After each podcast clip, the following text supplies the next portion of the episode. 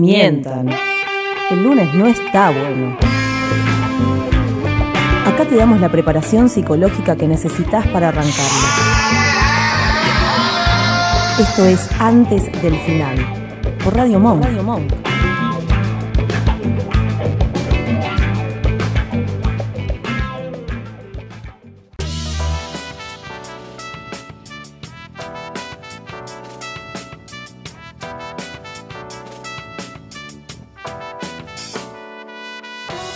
Estamos acá antes del final, hasta las 21 horas, son las 20.36. Todavía queda un poquito de programa. Me, me van a dejar medio solo porque Sari se va, abandona el barco. Así es, me voy a una jam en Anchorena 575, si alguien quiere venir, luego el programa. Cuídate, no bebas invitados. mucho.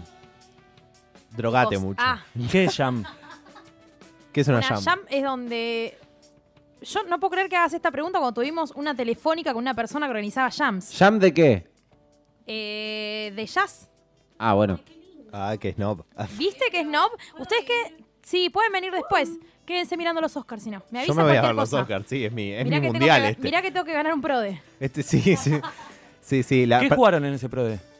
Eh, la gente del trabajo, no sé, me preguntaron y ¿Pero yo les mandé cuánto? una foto. al- ¿Cuánto? 50 pesos cada uno. 50 pesos. ¿Y son? 10. Uf, lindo premio, ¿eh? Eh, si gano, eh, la semana que viene la columna de Chupi viene por mi cuenta. Para el año que viene, para el año que viene voy a ofrecer servicios. Si me va bien este año voy a ofrecer servicios de Hago Pro de, Una comisión. de Oscars y, y- y junto gui- guitita con esto. Hola Facu. Hola Juli, ¿cómo estás? Eh, Sara se ha convertido en Facu de repente. Un Facu se materializó con... frente, enfrente mío, Claro. sí.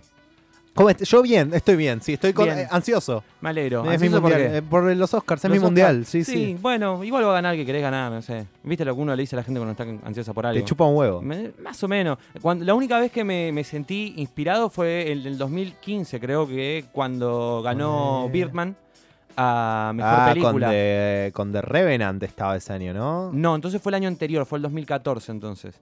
No o sea, fue, yo me acuerdo fue febrero de 2015.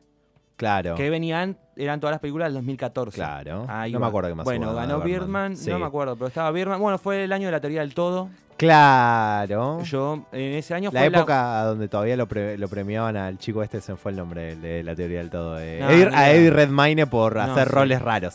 Hacía Hacía roles raros. Hizo de, de Hawkins ahí, y después hizo de la chica danesa, que, que hacía medio de Ah, trans. escuché que siempre lo nominaba. Nunca la vi. Ah, qué bueno. Bueno, pero igual no vengo a hablar de cine. Ah, perdón, vos. perdón, metí mi no, columna. No, igual está muy bueno que podamos hablar de esto. Eh, venía a hablar de un poquito de escabio, de vuelta, como siempre. Es de lo único que para sabes lo único- hablar. Claro, escabio o, o comidita, o gatitos, pero esta vez no, no tengo marco para hablar de gatitos. Bueno. Eh, quería traer eh, a colación esto porque el- hace unas semanas estaba con un amigo caminando por la calle y vimos un bar, una cervecería, que estaba llena con un montón de gente tomando en la calle, sentada con sus pintas en la calle, y también enfrente un bar vacío, un bar esos de vieja escuela, ¿viste? Eh, estaba vacío. Y el loco me decía, no entiendo por qué la gente llena este lugar, esta cervecería, y se sienta en la calle a tomar.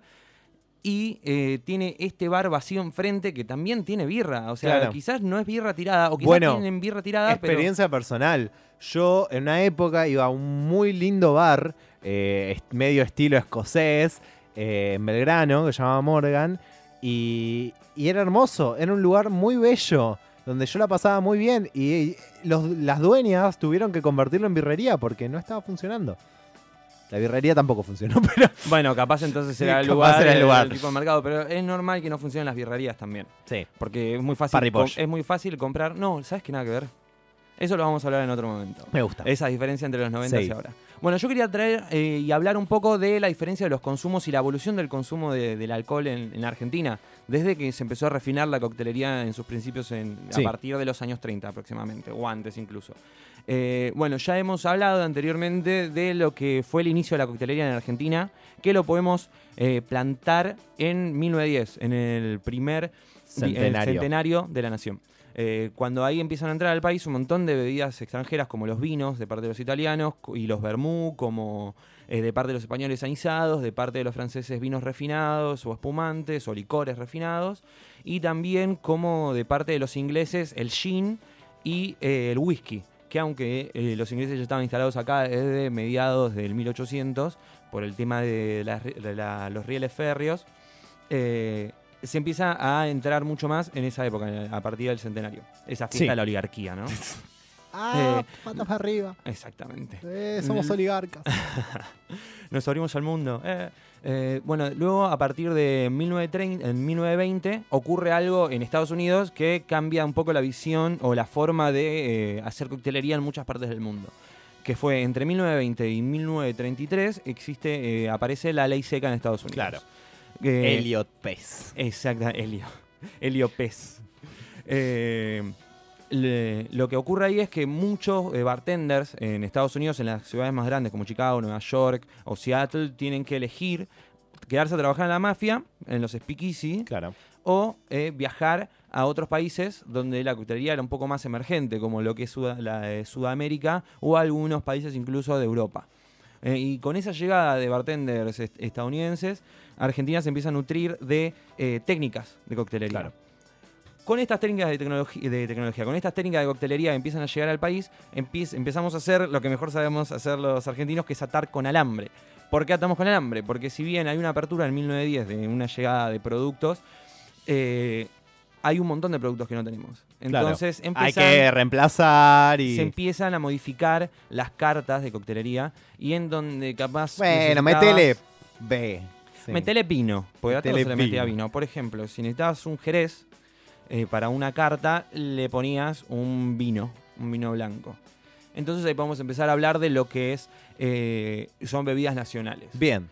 Eh, podemos hablar de los vinos, que, se, que el consumo era popular, el consumo popular del vino era en Damajuana, hasta aproximadamente entre los 90 y el 2000 que se empieza a refinar, entre comillas refinar, digo, se empieza a, a reconocer eh, al vino como, como algo que tiene variantes, ¿verdad? Como Claro. algo que no es solamente vino, tin- eh, vino tinto, eh, blanco o rosado por ahí. ¿Eso también es una inserción extranjera en la cultura? El vino sí, el vino en un principio... no el trae- vino, el, la- la- el- saber que hay diferencias entre Yo creo los que es el impulso de diferentes etiquetas, de, diferentes, ¿cómo se llama?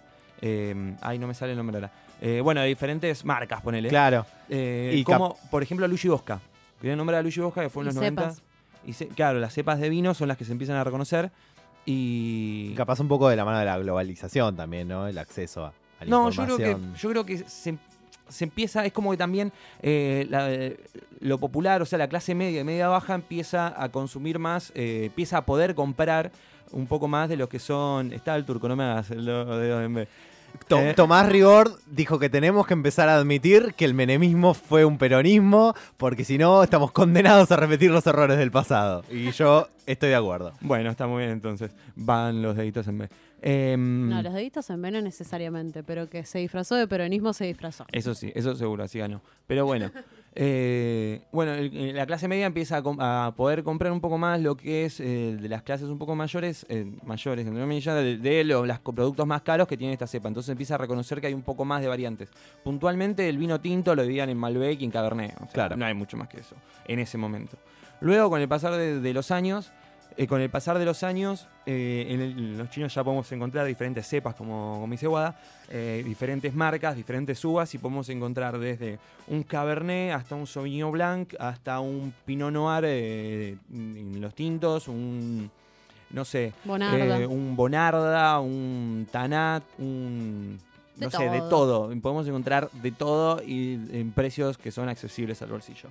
Ahora también quiero hablar de lo que es la bebida nacional por excelencia, que vengo Naki diciéndolo eh, hace banda, que lo que es nuestro, que no hay en ningún otro lado, pero no hay en ningún otro lado, y si vos lo querés hacer, te pegan, te pegan en serio. Es el Fernet con coca. Y sí. El Fernet con coca es la bebida nacional, a tal punto de que en Argentina se consume el 75% de todo el Fernet que se produce en el mundo. ¡Lo hicimos! Orgullo catastral, loco. ¡Argentina! ¡Argentina! Argentina. Bueno, eh, Argentina, porque tenemos a agradecer una acordamos. em, Pero dijiste que no era. de- Medio bueno, es verdad, eh, para mí Córdoba es otro país. Medio xenófobo lo tuyo. Sí. Bueno, también lo que tiene Argentina, un orgullo catastral nuestro, es que la única fábrica de Fernet que existe fuera de Milán está en Argentina. Eh, Industria nacional. Es increíble. ¿Por qué digo que te pegan? Porque en, en otro lado del mundo el Fernet se consume como únicamente como un- una bebida. Sí, como una bebida. Ni siquiera, porque es como una bebida para la pancita. Porque nace. Claro, Digestivo. claro, nace como eso en realidad. Nace como una especie de tónico para los dolores estomacales. eh, como un montón de otras bebidas. Bueno, como la Coca-Cola en su Sí. momento, inclusive. eh, o como la, espiri- la esperidrina. eh, que también es un, el- se podría decir que es la primer bebida de invento nacional, ¿verdad? De hecho, a raíz de lo que acabas de decir, Coca-Cola para dolores estomacales, Fernet para dolores estomacales y están juntos. Sí. Es que de hecho también hay una, una foto eh, muy icónica sobre la unión de estas dos bebidas, eh, que es en la 9 de julio, en el obelisco. En una época, hace muchos años, había dos carteles. Había un cartel de Coca-Cola y un cartel de Fernet Branca, inclusive antes de que se empezara a Ah, popularizar cool, la bebida. Eh, es algo que es muy gracioso de encontrarlo hoy en día porque es anterior a eso. Eh, una, una de las leyendas que. de leyendas, uno de, de los comentarios que escuché yo, que son de una persona que trabajaba en la empresa en Fernet Branca en los 80, era que decía, mira, che, estamos empezando a pensar en abrir un poco ¿no? los productos que estamos produciendo, porque este, este chiste del Fernet es medio como se va para abajo. Estamos Se achica, vendiendo se muy poco, sí. se va para pique y estamos pensando en, no sé, empezar a producir otra cosa, un americano, otro tipo de vermouth, eh, otro tipo de alcoholes, quizás alguna gaseosa, Que incluso porque no, no sabemos qué Los hacer. Fernet tipo de menta nunca triunfaron. Nunca les. El Fernet de menta está triunfando, Juli. ¿Sí? Es El un Fernet. horror. Es Que, sea un horror o no. A ver, seamos honestos. El No pensé es una que le iba mierda. bien. El Fernet es una mierda. El Fernet tiene gusto a mierda, súper amargo, no se puede tomar. ¿El Fernet El solo? Fernet solo es no, una mierda. El. Fernet de menta es una mierda si no lo mezclas bien. A mí no me No gusta me porque no me gusta la menta, no paso No la me- menta. no ese es el tema, la Pero menta no, no sabía que le iba bien a nivel ventas. Le va bien también porque el Fernet está muy caro. Ah, el Fernet ah, normal está ah, muy caro, ah, entonces ah, somos ah. argentinos, buscamos Y es, formas. un, y, es un producto que si no es bueno es irreemplazable. ¿no? La- las versiones baratas del Fernet Mira, son... Está la, la, la 1008. el 1008 Sí. iba a decir que es El digno. 1008 está bien, Se la banca. sí, está bien. eh, con Pepsi sé que es rico. Pero no vamos a entrar en estas discusiones No, no, porque después va a venir, van, me van a putear por Twitter. vamos cerrando la... fundamentalista del Fernet. Vamos llegando al final de la columna. Eh, esta columna nunca tiene final. Ah, claro. es la claro. columna sin fin. Es la bueno, columna tenés sin fin. dos minutos. Bueno, perfecto. Eh, bueno, el Fernet tenía justamente eso. En los 80 se pensaba que no se iba a seguir produciendo, pero tuvo ese repique entre los 90 y el 2000 Claro. que, que lo volvió lo, lo volvió como lo único que se toma, al punto de que hoy en día vas a un casamiento a una familia de Ita y vas a encontrar más cajas de Fernet primera marca que, que de vino, inclusive. Porque se consume muchísimo, muchísimo más. Incluso nuestros tan eh, queridos rugbyers lo consumen un montón. El, el rugby es mucho de- del Fernet y de pegarle a la gente momento. pobre. ¿Verdad? O sea, son las dos cosas que más le gustan. Eh, y también yo creo que una esto esto va por mi cuenta. Una de las cosas que también hizo que tuviera Está una explosión que tuviera una explosión muy grande en Buenos Aires el Fernet fue de algo muy importante que pasó entre los 90 y el 2003, más o menos. ¿Quién venía a tocar de Córdoba acá? Rodrigo. Y sí.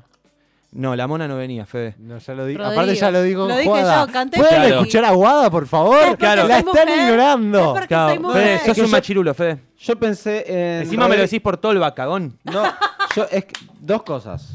Uno, Uf, me dio paja girar el La pote perilla. para abrir y el tolva que es un botón es más fácil. No tenía que soltar el celular mientras lo decía. Dos, yo pensé en Rodrigo, pero como Guada dijo Rodrigo y nadie dijo nada, dije, bueno, no debe ser Rodrigo. Sí, la verdad debe que vos tardaste un poco en darle la razón a Guada. Pedazo Se de- llama silencio de radio, chicos. No existe eso. Silencio de Mentira, radio. me Podés estoy seguir con ignorando tu porque columna, soy por- mujer. Ah, Un minuto Basta, te queda. Guada. Un minuto te queda. Bueno, fue Rodrigo que trajo toda la, la cultura eh, cordobesa, porque Córdoba es otro país, a Buenos Aires. y ahí con él se trajo todo el Fernet, que la leyenda dice que en realidad fueron unos tucumanos que empezaron a mezclar Fernet con la coca. Y ahí le pintó a los cordobeses porque estaban re en una. Estaban en un cumpleañito y, y se la redieron. Así que creo que ya completé todo.